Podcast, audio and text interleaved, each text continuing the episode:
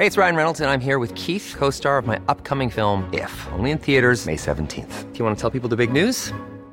All right, I'll do it. Sign up now and you'll get unlimited for $15 a month in six months of Paramount Plus Essential Plan on us. Mintmobile.com slash switch.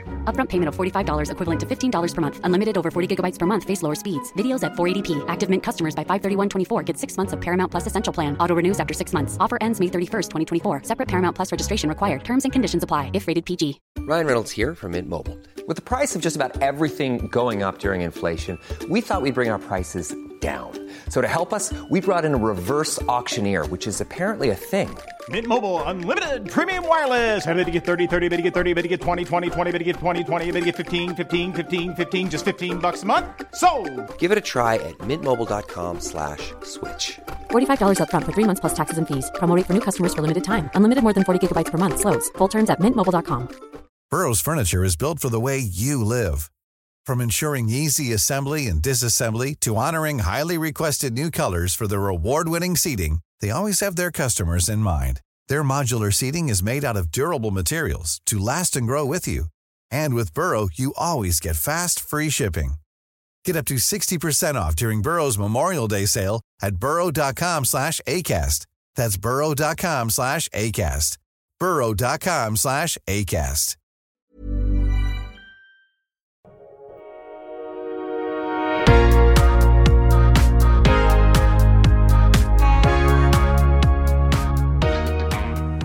Bienvenue sur Build Yourself, votre ressource pour tout ce qui est podcasting et marketing en ligne.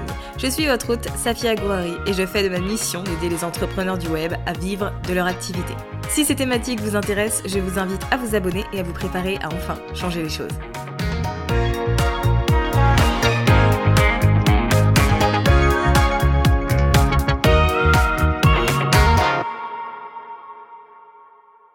Bienvenue dans l'épisode 209 du podcast Build Yourself. Je suis ravie de vous retrouver cette semaine avec une interview sur un sujet, une thématique que nous n'avons jamais abordée sur ce podcast et qui est le closing.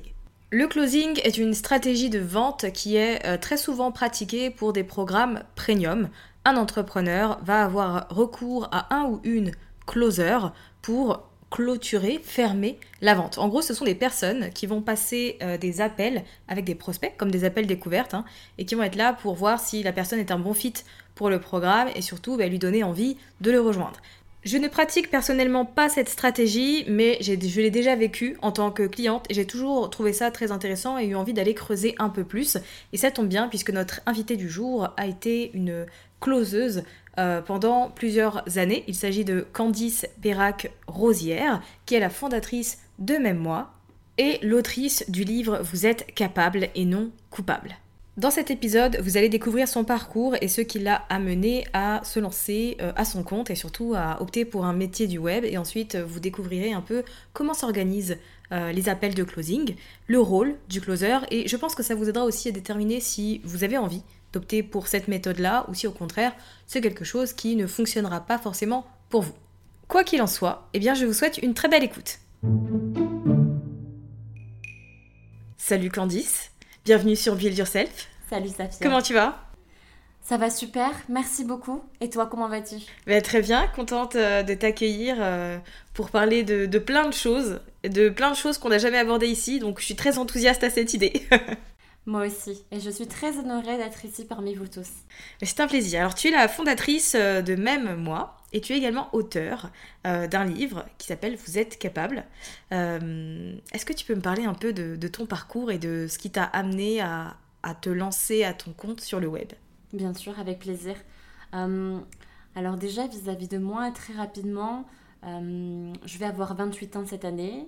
Je suis d'origine vietnamienne. J'ai été adoptée en 94. J'ai deux parents qui sont français. On est dans le sud de la France. Ça s'entend d'ailleurs à mon accent. J'ai vécu euh, donc toute mon enfance et mon adolescence en Aveyron.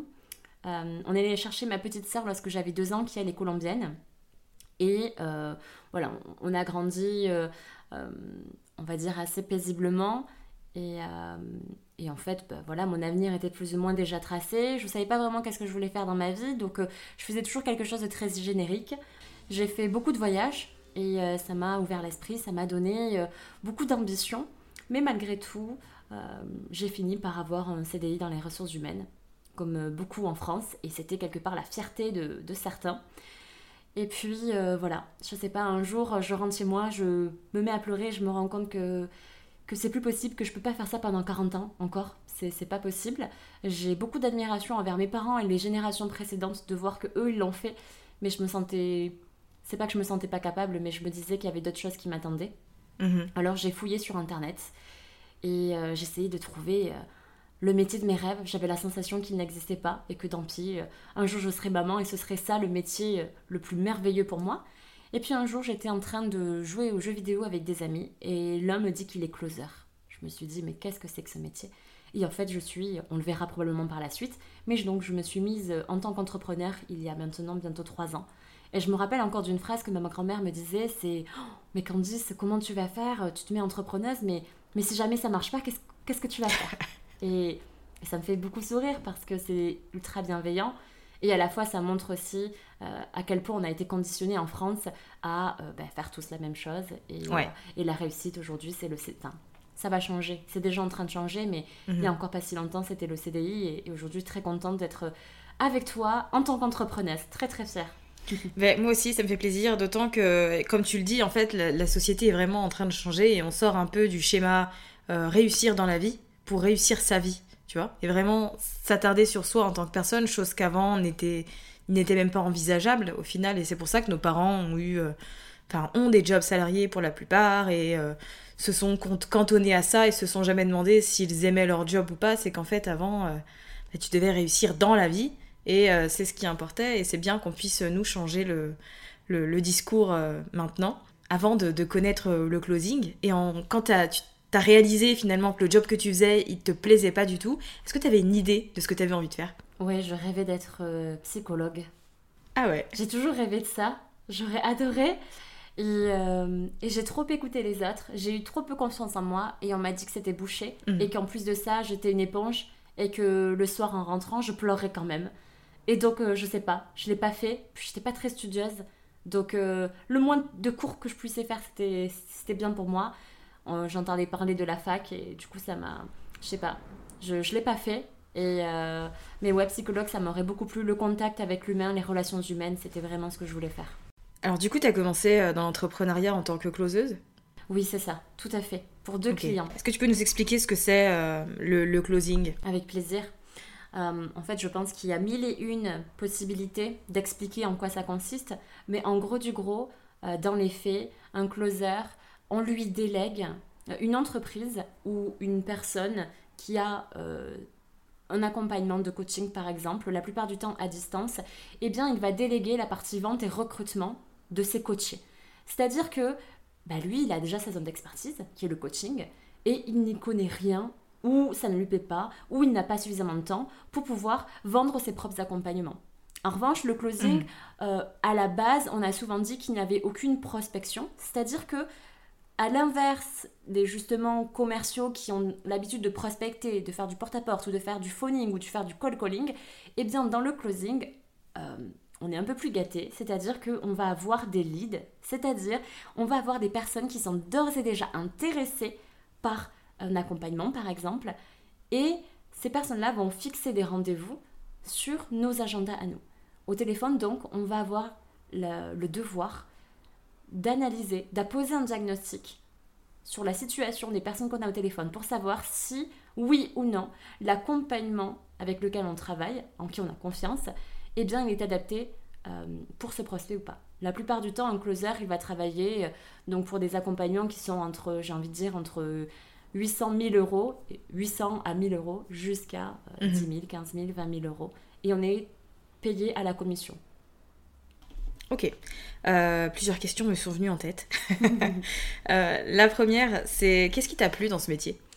En fait, ce qui m'a plu, c'est que euh, quand j'ai fait des recherches et quand j'ai vu le premier interview là-dessus, et il y a trois ans, il n'y en avait quasiment pas, j'ai cherché longtemps avant de comprendre ce que c'était, eh bien, j'avais vraiment la sensation qu'il y avait à la fois des échanges, du contact avec l'humain, il y avait de la psychologie, il y avait du commerce, c'était quand même mes études de base, euh, et puis il y avait aussi ce côté euh, bienveillant, prendre soin de l'autre, dans la psychologie, quelque part, c'était je voulais pouvoir aider mon prochain. Et en fait, moi, je suis pas très fan des piqûres, par exemple. Donc, je me disais, je peux pas être infirmière, ni être soignante, ni médecin. L'humanitaire, je me disais, il bah, n'y a pas beaucoup de stabilité. Et à ce moment-là, je sais pas, ça me faisait peur de toujours être en voyage. Et j'avais la sensation, en fait, qu'aucun métier ne pourrait me permettre d'aider mon prochain. Et dans le closing, j'ai enfin vu cette possibilité d'aider notre prochain.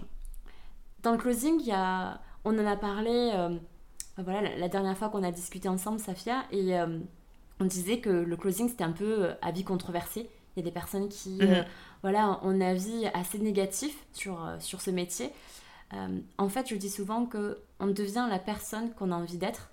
Et, et c'est simplement, quand j'ai mes appels de closing, je reste fidèle à moi-même et c'est moi qui décide comment va se passer mon appel. Donc oui, il doit y avoir des closers qui ne font pas forcément un travail éthique, mais comme il y a des commerciaux qui ne sont pas éthiques et des personnes déjà dans la vie de manière générale qui ne le sont pas. Et, euh, en revanche, dans le closing, ça nous permet vraiment de pouvoir bouleverser, de pouvoir challenger quelqu'un. Euh, parce que c'est des personnes quand même quelque part qui viennent se faire bousculer, se faire challenger, autrement ils n'auraient pas pris un appel. Et notre objectif c'est vraiment de euh, les faire sortir de leur zone de confort parce que la plupart du temps, ils sont dans cette zone de confort depuis tellement de temps qu'ils n'arrivent plus à en, sortir. Donc, euh, l'objectif, c'est absolument pas les caresser dans le sens du poil, ni d'être amis avec eux.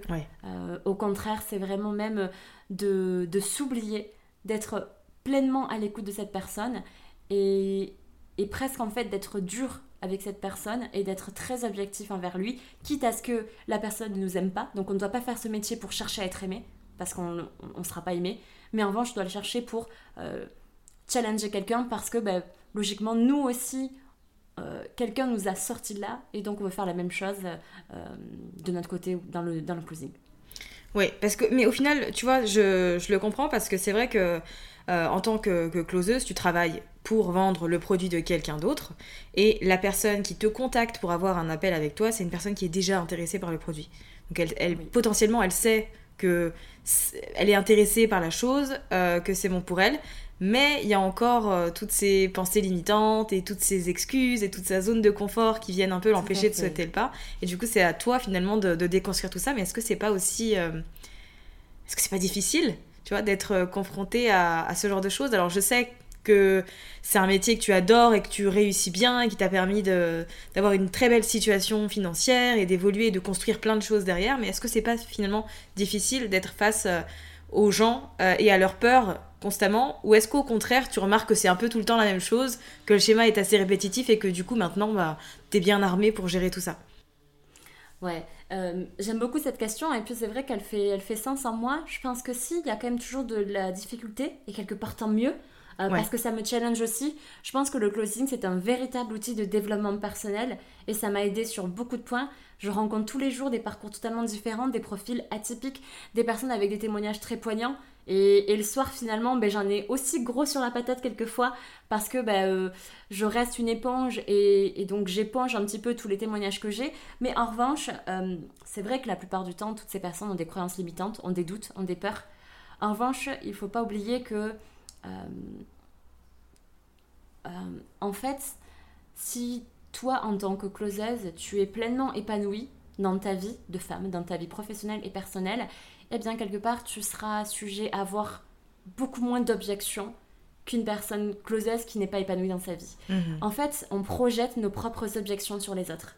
Admettons tout bêtement, euh, si moi j'ai l'habitude de demander une garantie lorsque j'achète quelque chose, eh bien, Très étrangement, dans ma façon de closer, à la fin de l'appel, la personne va elle aussi me demander s'il y a une garantie. Et je vais tellement comprendre cette question, étant donné que moi je la pose aussi, que je vais être beaucoup plus souvent sujette à avoir ces objections.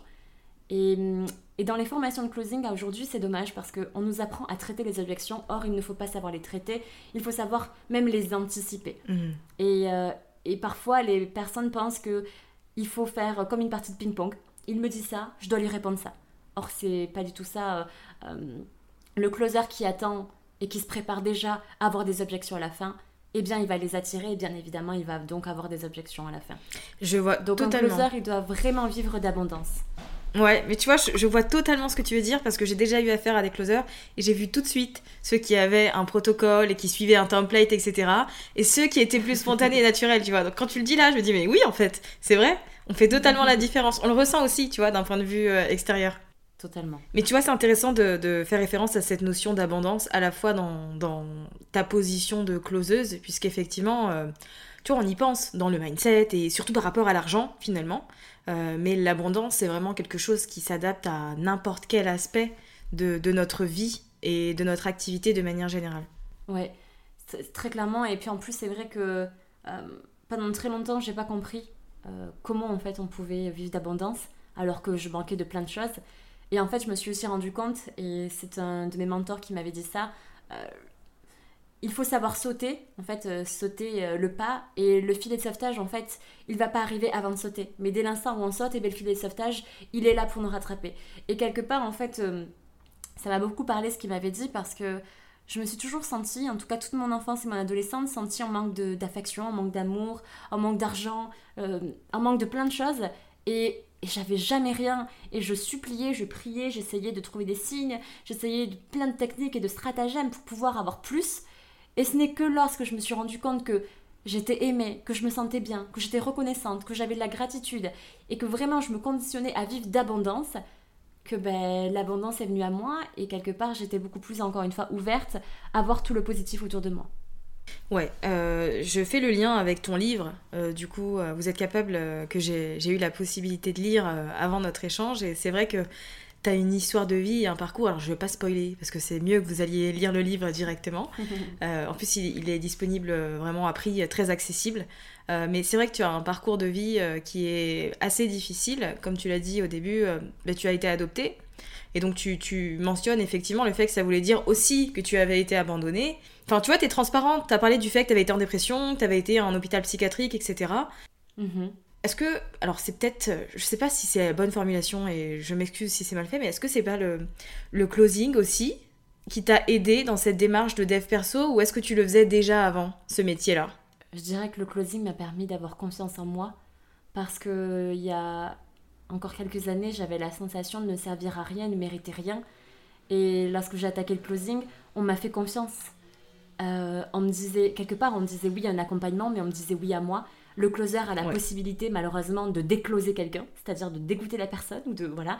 Et, euh, et en fait, j'ai pu suivre l'évolution de toutes ces personnes. Euh, le closer, il a le choix, en fait. hein. Il peut très bien être un closer qui simplement fait le deal, euh, fait une vente, obtient la commission et puis basta, ou il a aussi la possibilité de malgré tout garder un lien assez important, assez proche, avec toutes les personnes qui l'a closé, ce que en tout cas je fais. Alors ça me prend du temps peut-être, mais Ouais. c'est quand même très important pour moi, déjà de 1 parce que je close encore plus, puisque je vois tous les résultats de toutes les personnes que j'ai closées, j'ai encore plus de conviction vis-à-vis des résultats de l'accompagnement. Et puis, euh, oui, c'est sûr que ça me donne de la confiance en moi et euh, je reçois, moi, la première, beaucoup de gratitude. Et je pense que ça m'a fait pousser des ailes, c'est sûr. Ça m'a rendu capable de plein de choses. Ouais, je vois ce que tu veux dire. Alors, pourquoi est-ce que, entre guillemets, c'est utile pour les entrepreneurs d'avoir recours à une closeuse ou un closer? Moi, la première, euh, le premier avantage que je vois, c'est notamment pour les personnes qui n'aiment pas vendre, qui n'ont pas le temps pour ça, etc. Bah, c'est bien de déléguer cette partie-là. Peut-être que toi, tu as aussi d'autres arguments euh, en faveur du, closing? Euh, oui, donc effectivement, c'est voilà, un gain de temps, un gain d'énergie. Et puis on est tous là à dire que au début, quand on est entrepreneur, il faut savoir tout faire. En tout cas, moi, je, je crois en ça. C'est très important de pouvoir Mhm. avoir toutes les flèches de son arc. En revanche, on n'est pas expert dans tous les domaines. Et à un moment donné, quand notre business il est en bonne activité, il est sur la bonne voie et il évolue bien, euh, il faut savoir déléguer. Donc euh, il faut savoir déléguer ben, toutes les choses qu'on n'aime pas faire et se focaliser sur toutes les choses sur lesquelles on adore et, et sur lesquelles on est excellent.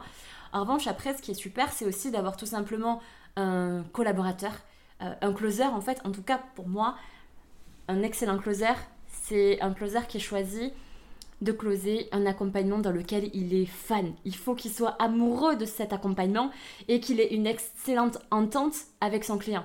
Euh, Aujourd'hui, les clients avec qui j'ai travaillé, on s'est vu dans la vraie vie. J'en ai qui viennent à mon mariage cet été. Euh, on est très très proches et donc c'est aussi euh, un superbe lien qui se crée. Et je pense que voilà déjà en tant que client, on reste des personnes humaines, ils ont eux aussi des fois des doutes et ils ont quand même quelqu'un sur qui ils peuvent s'épauler et nous, closers, on peut s'épauler sur le client. Donc il y a aussi une amitié qui se crée, une belle collaboration. Il n'empêche pas qu'on reste professionnel, qu'on sait mettre de la distance. Euh, mais voilà, c'est de très très belles collaborations. En tout cas, on a la possibilité d'en créer de superbes.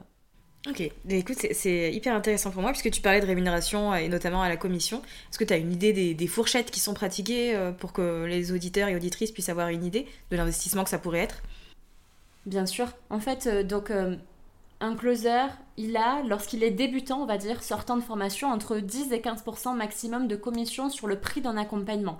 Sachant que les prix, varient donc entre 500 et plus, plus, plus, à des dizaines de milliers d'euros. en revanche, Souvent, ce qu'on dit en sortant de formation, un bon closer, il va faire un taux de conversion d'environ 30-35%. En tout cas, ce serait plus ou moins l'idéal. Donc, euh, ensuite, un closer, euh, il faut se dire qu'il fait son propre, son propre euh, agenda, pardon. Et donc, l'idéal, c'est de ne pas faire plus de 4-5 appels par jour. Les appels sont extrêmement énergivores, on ne s'en rend pas compte mais euh, prendre 10 appels par exemple, je pense que ça nous dessert plus et qu'on en perd encore plus qu'on en pourrait qu'on pourrait en gagner. Et donc les tranches, je dirais qu'un closer, je connais peu de closers quelque part qui gagnent le SMIC, clairement. En revanche, attention, ne pas se dire non plus que c'est la poule aux œufs d'or, ne pas se dire que c'est le métier de rêve pour tout le monde, ne pas se dire que on peut du coup être millionnaire en étant closer, c'est pas ça. J'ai euh, effectivement gagné beaucoup beaucoup d'argent. Je suis même arrivée, et je m'en cache pas, même arrivée à plus de 30 000 euros de commission par mois net pour moi. En revanche, j'étais pas heureuse, j'avais plus de vie, je me disputais avec mon conjoint, j'avais le temps de rien, euh, et c'est pas une vie, et l'argent ça rend pas heureux quand c'est dans ces conditions. Et, et aujourd'hui, en fait, je fais des revenus qui sont beaucoup plus corrects, on va dire, mais parce que on a chacun notre propre définition de la réussite. Moi, ma réussite, elle se trouve pas dans l'argent, elle se trouve dans l'amour que j'ai dans la participation au bonheur des personnes que j'aime. Et, euh, donc oui, il y, a de, grandes possibilités d'évolution pour un closer. Et un closer, souvent, il peut aussi devenir chef des closers, il peut devenir euh, coach, il, peut, euh, il a vraiment plein de possibilités d'évolution. Et ensuite, on a des commissions qui peuvent arriver jusqu'à 30%. D'accord, mais écoute, c'est hyper intéressant et c'est bien que tu mentionnes le fait que certes, ça peut être juteux, mais que parfois le prix à payer n'en vaut pas forcément le coup. Oui, tout à fait, c'est clair. Alors justement, ça me permet de faire le lien avec euh, ma question suivante, puisque tu parlais de, ces commissions et du fait que tu avais très bien gagné ta vie à un moment donné. Tu la gagnes toujours bien, mais voilà. Euh, ça veut dire que tu es doué en vente. Euh, c'est quoi les, conseils que tu aurais à donner pour les entrepreneurs qui nous écoutent pour être plus à l'aise avec la vente, mais d'un point de vue mindset dans un premier temps? On préfère bien évidemment tous acheter plutôt que d'être vendu. Ça, je suis d'accord. En revanche, il y a des manières de faire. Euh, on peut très bien euh, avoir justement des mauvaises manières de faire et du coup faire très vendeur. Mais il y a aussi tout plein de possibilités euh, de se dire tout simplement dans notre tête, mon accompagnement, il a de la valeur. Je le sais, j'en suis convaincue. Je peux aider des personnes et je le sais. Et si on a cette conviction, c'est plus même une opportunité et rendre service à ces personnes que en fait les embêter à vendre. C'est pas ça. Si on a clairement la conviction que ce qu'on fait c'est génial et qu'on est mieux que les autres concurrents, je vois pas pourquoi on, aurait peur, quelque part, euh, de vendre notre accompagnant. C'est une chance, c'est une opportunité. Et, du coup, il faut être vu au plus grand nombre, tout simplement. Donc, euh, euh, bien sûr, c'est une croyance limitante et, bien sûr que c'est plus facile à dire qu'à faire, j'en conviens à 100%. mais ça peut se faire par des toutes petites tâches d'abord. avant même de déléguer, effectivement, il vaut mieux essayer de, de s'y tenter et de le faire. Et on peut euh, commencer par des petits messages euh, de prospection, mais ne pas mhm. dire que c'est des messages de prospection. Le mot prospection, aujourd'hui, il fait peur. Euh, il a été tellement, comment dire, modifié à différentes sauces qu'il fait peur. Mais on peut aussi juste prendre contact avec des personnes pour simplement échanger sur nos business et puis commencer à faire du troc ou, ou si jamais vraiment la vente ça fait peur, peut-être tout simplement se dire que nous aussi, les premiers, on a besoin euh, d'acheter certaines choses et non, je me suis mélangée. En fait, c'est bizarre, j'ai l'impression presque que la vente, c'est dans mon ADN et du coup, j'ai du mal à, à mhm. vraiment exprimer. et pourtant, j'en ai plein des conseils. Là, ils me viennent pas. Mais en fait, euh, encore une fois, on a chacun notre propre définition de la vente. C'est comme on a notre propre, définition de la réussite et de la normalité. Euh, c'est juste une perception Et donc en fait, euh, il faut déjà juste se libérer de ça. C'est euh, s'il n'y avait pas de vente, en fait, on pourrait pas vivre, il n'y aurait pas d'économie, etc., etc. On peut aller très loin là-dessus. Et, en soi, ce serait presque, euh, comment dire, ce serait presque triste en soi de ne pas faire connaître nos accompagnements aux autres. on serait presque égoïste en fait, parce qu'on a chacun une zone d'expertise, on, on, a la possibilité d'aider beaucoup de gens, mais en revanche, si effectivement on ne vend pas nos accompagnements, on ne pourra pas les aider. Donc, euh, quelque part, voilà, c'est, je peux dire c'est aussi simple que ça, mais non, je, sais que c'est pas simple. On en parlera une autre. ouais, mais je vois ce que tu veux dire. mais je vois ce que tu veux dire quand tu dis ça, effectivement. C'est, vrai que c'est, important de, prendre conscience de sa valeur et de ce qu'on a apporté aux gens et de se dire, euh, je fais, ok, je le fais pour moi, mais je fais aussi pour les autres et pour les aider à avancer sur un point spécifique ou surmonter euh, tel obstacle. Et d'un point de vue euh, finalement stratégie, est-ce que toi, euh, il y a des choses que tu mets en pratique ou mets en avant quand tu es en phase de vente? En fait, je me dis que c'est surtout de la, conversation finalement, le closing, et c'est le fait de, comprendre la personne qui est en face de nous pour ensuite l'aider à décider si oui ou non c'est une bonne décision pour elle d'investir dans le programme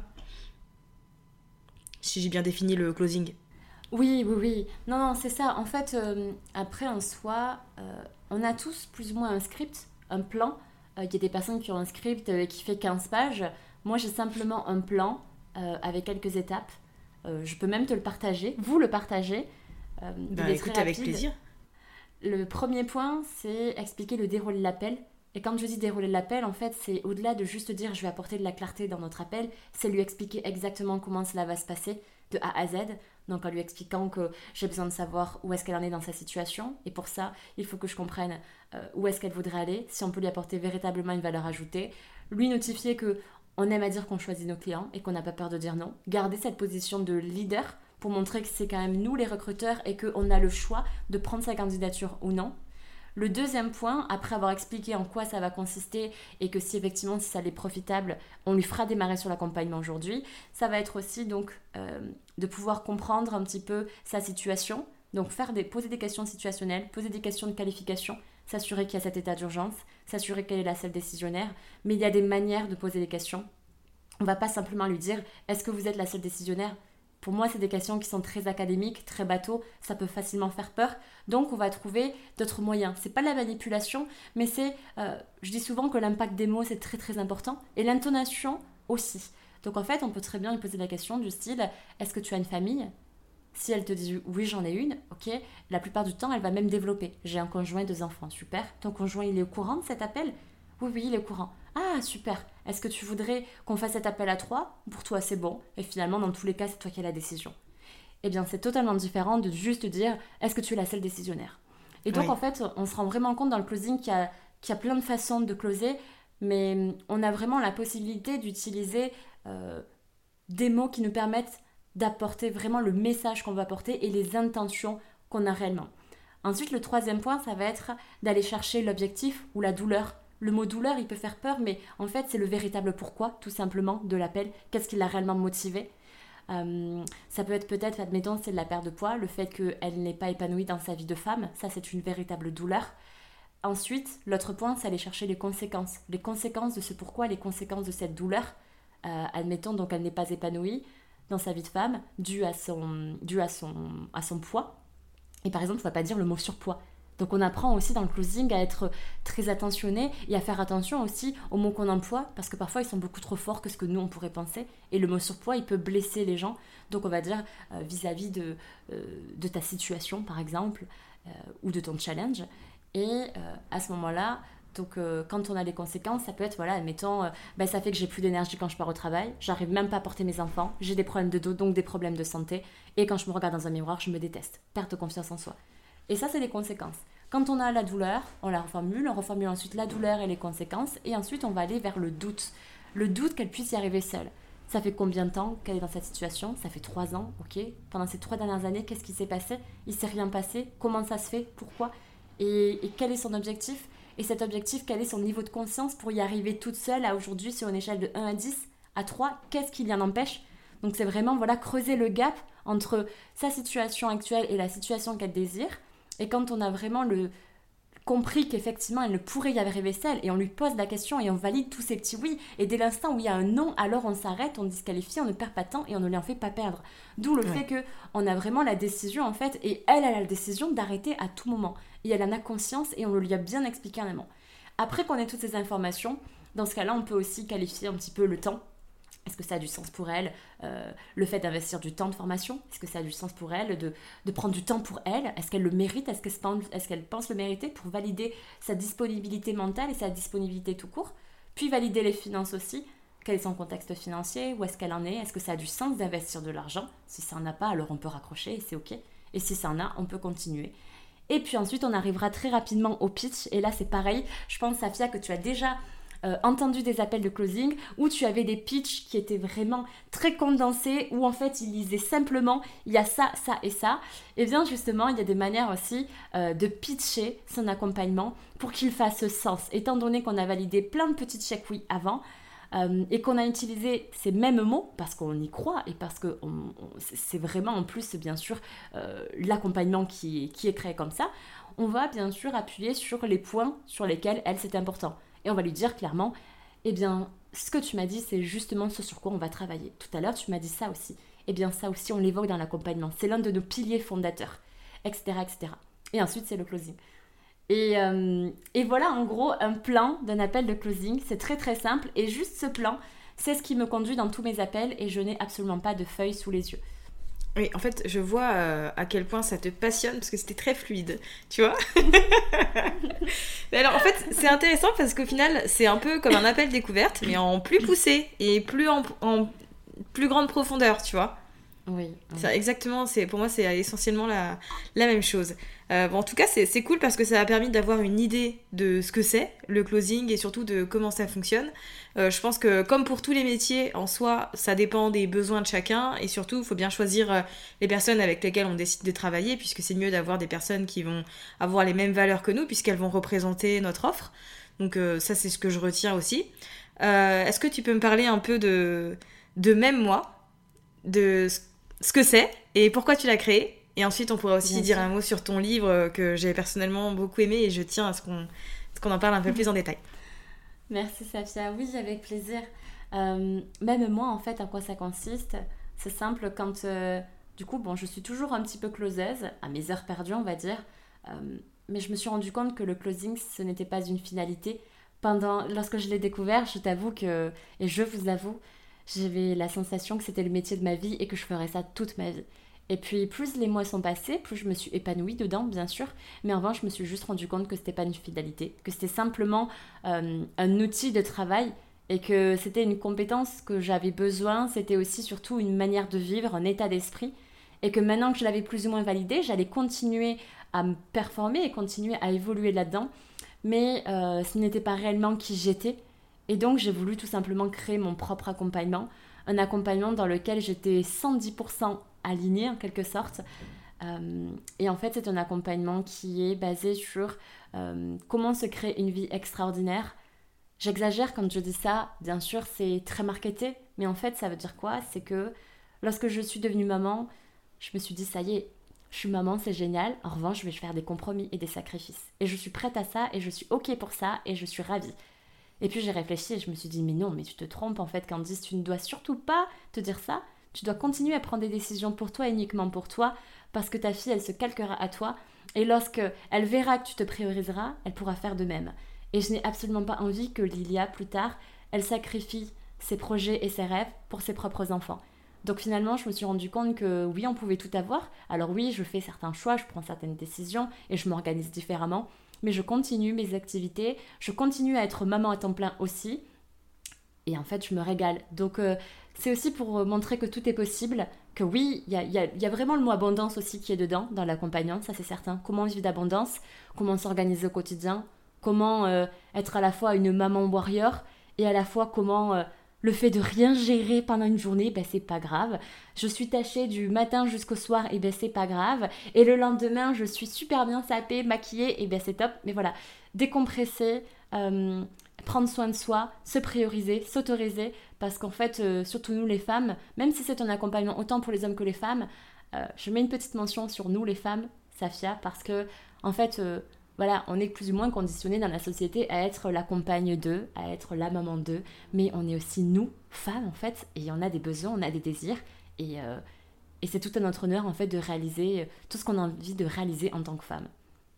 Voilà en quoi, en gros, ça consiste. Et puis après, plus précisément, c'est un accompagnement qui est sur deux mois. Euh, avec du coaching individuel, du coaching collectif et bien sûr après tout plein de petites vidéos et de surprises. Je trouve ça intéressant que ce soit le, reflet de, ton parcours, tu vois, et de ton expérience. Et pour le coup, ça rend le truc encore plus, plus génial, puisque forcément, il va y avoir tellement de, de, femmes qui vont se reconnaître, tu vois, dans tout ce que tu viens de dire et qui vont se dire, bah, ouais, c'est ce que je veux, c'est ce à quoi j'aspire.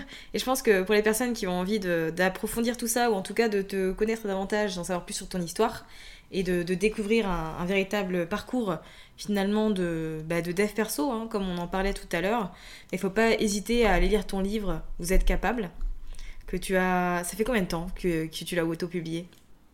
Je l'ai publié, je me suis auto-publié le 24 avril et euh, j'ai été best-seller sur euh, la catégorie adoption notamment. Attends, 24 avril 2022 là? Oui. Ah ouais, c'est tout récent. Il a été, euh, ouais, il a été le best-seller du coup dès depuis le, deuxième jour de sa sortie. Trop bien. Très très reconnaissante. Merci. Et puis je t'avoue qu'en fait, je pensais pas qu'il y aurait un engouement comme celui-ci autour de mon livre. Je me disais simplement que ce serait un superbe héritage pour ma fille et que la seule chose que je voulais, c'était qu'elle soit fière de moi plus tard. Euh, et, voilà, et d'être lu, c'est super beau. J'ai reçu là, il y a quelques jours, un message d'une petite, enfin d'une jeune fille de 11 ans qui me disait avoir lu euh, mon livre, qu'elle l'avait vu dans la bibliothèque de sa maman. Et ça m'a beaucoup touchée parce que, ben, en fait, je vois que j'attire autant des personnes qui ont 11 ans que des personnes qui en ont 75. Et, euh, et ouais, c'est. Je, je me sens très, très reconnaissante. En tout cas, félicitations. Aux épreuves que j'ai vécues. Exactement. Félicitations pour ça, parce que c'est vrai que quand on a un aperçu de ton parcours derrière, on peut que être euh, content pour toi. Euh, de toute façon, pour les personnes qui sont intéressées, je mettrai le, lien pour l'obtenir euh, dans les notes de cet épisode. Merci beaucoup d'avoir partagé à la fois tes connaissances et en même temps toutes les coulisses un peu du métier de, closeuse et de closer et d'avoir aussi euh, partagé euh, ton parcours. C'était un plaisir euh, de te recevoir sur Build Yourself. Merci beaucoup Safia. Je suis très reconnaissante que voilà, tu m'aies permis de faire ce podcast. Vraiment beaucoup. Et, et j'espère à très bientôt. À très vite. Et nous voilà à la fin de cet épisode et j'espère que vous avez une idée très claire maintenant de si le closing est fait pour vous ou pas. D'ailleurs, comme indiqué, tous les éléments concernant Candice seront dans les notes de cet épisode.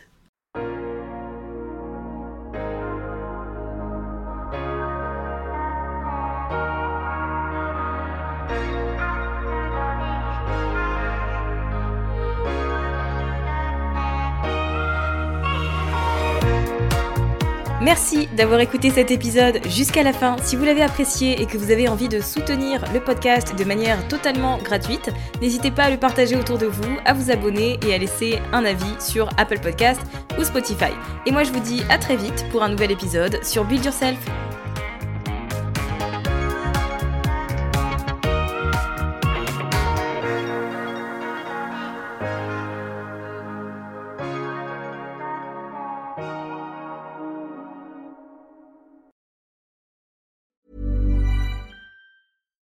Deserves the best, and there's no better place to shop for Mother's Day than Whole Foods Market. They're your destination for unbeatable savings, from premium gifts to show-stopping flowers and irresistible desserts. Start by saving 33% with Prime on all body care and candles. Then get a 15-stem bunch of tulips for just $9.99 each with Prime. Round out Mom's menu with festive rosé, irresistible berry chantilly cake, and more special treats. Come celebrate Mother's Day at Whole Foods Market. Planning for your next trip?